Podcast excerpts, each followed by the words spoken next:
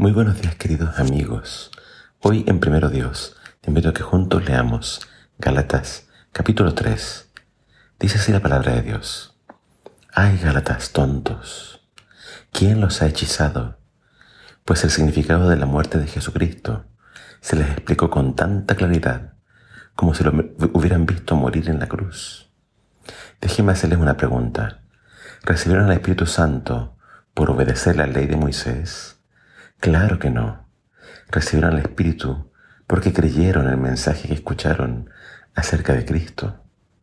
¿Será posible que sean tan tontos?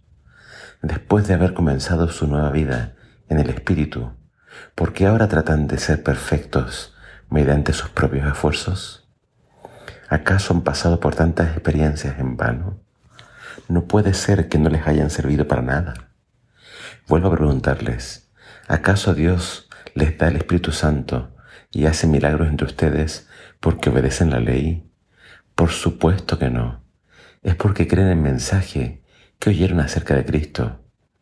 Del mismo modo, Abraham le creyó a Dios y Dios lo consideró justo debido a su fe. Así que los verdaderos hijos de Abraham son los que ponen su fe en Dios. Es más, las escrituras provieron este tiempo en el que Dios haría justos a sus ojos a los gentiles por causa de su fe. Dios anunció esta buena noticia a Abraham hace tiempo cuando le dijo, Todas las naciones serán bendecidas por medio de ti. Así que todos los que ponen su fe en Cristo participan de la misma bendición que recibió Abraham por causa de su fe. Sin embargo, los que dependen de la ley para hacerse justos ante Dios están bajo la maldición de Dios, porque las escrituras dicen, Maldito es todo el que no cumple ni obedece cada uno de los mandatos que están escritos en el libro de la ley de Dios.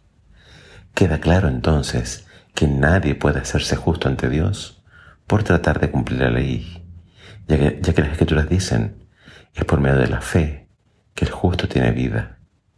El camino de la fe es muy diferente al camino de la ley que dice, es mediante la obediencia a la ley que una persona tiene vida.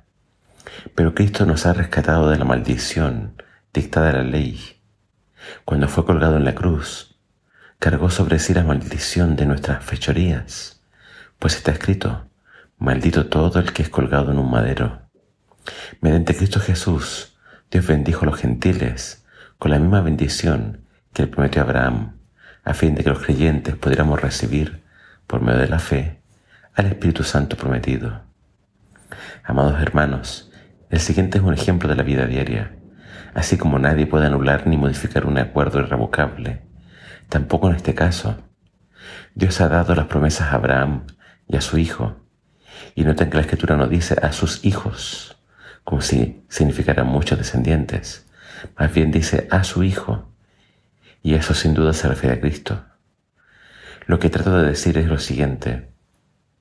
El acuerdo que Dios hizo con Abraham no podía anularse 430 años más tarde, cuando Dios le dio la ley a Moisés, porque Dios estaría rompiendo su promesa. Pues si fuera posible recibir la herencia por cumplir la ley, entonces esa herencia ya no sería el resultado de aceptar la promesa de Dios. Pero Dios, por su gracia, se la concedió a Abraham mediante una promesa. Entonces, ¿para qué se entregó la ley?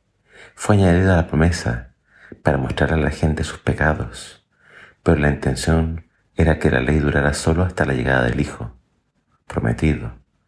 Por medio de ángeles, Dios entregó su ley a Moisés, quien hizo de mediador entre Dios y el pueblo. Ahora bien, un mediador es de ayuda si dos o más partes tienen que llegar a un acuerdo. Pero Dios, quien es uno solo, no usó ningún mediador cuando le dio la promesa a Abraham. ¿Hay algún conflicto entonces entre la ley de Dios y las promesas de Dios? De ninguna manera. Si la ley pudiera darnos vida nueva, nosotros podríamos hacernos justos ante Dios por obedecerla. Pero las escrituras declaran que todos somos prisioneros del pecado. Así que recibimos la promesa de libertad que Dios únicamente por creer en Jesucristo. La lectura de hoy comienza con estas palabras de Pablo, demostrando su sorpresa de cómo los, los Gálatas han sido insensatos es como si alguien los hubiera hechizado, como si alguien los hubiera fascinado. ¿Por qué? Porque ellos comenzaron su vida cristiana por la fe, recibieron la salvación por la fe, pero ahora querían terminar su carrera solamente mediante sus esfuerzos. Acá vemos que la salvación siempre, únicamente es por fe. Tanto al comienzo como al final, tú te vas a salvar por poner tu fe en lo que Cristo hizo por ti. En cambio, Pablo nos dice que todos aquellos que quieran ser salvos, sin creer en Jesús y solo mediante su observancia de la ley, lamentablemente nunca la van a alcanzar, porque la Escritura dice que es maldito aquel que no guarda toda la ley. Implícitamente Pablo está diciendo, todos nosotros en algún momento hemos quebrantado la ley, todos nosotros hemos fallado, así que estamos malditos. Pero Cristo vino y fue colgado en un madero y cargó con nuestra maldición para que nosotros recibamos el perdón, la justicia y también las promesas de Dios de salvación. El Espíritu Santo se recibe solamente mediante la fe cuando crees en ese mensaje. Así que el mensaje de Pablo es, no, la ley no ha sido anulada, pero la ley no es la forma de salvarnos. La forma de salvarnos es Cristo en la cruz. Pon toda tu fe en Él y sigue creyendo hasta el final. Que nadie te engañe pensando que la salvación es de otra forma. La salvación únicamente es mediante Jesús. Que el Señor te bendiga.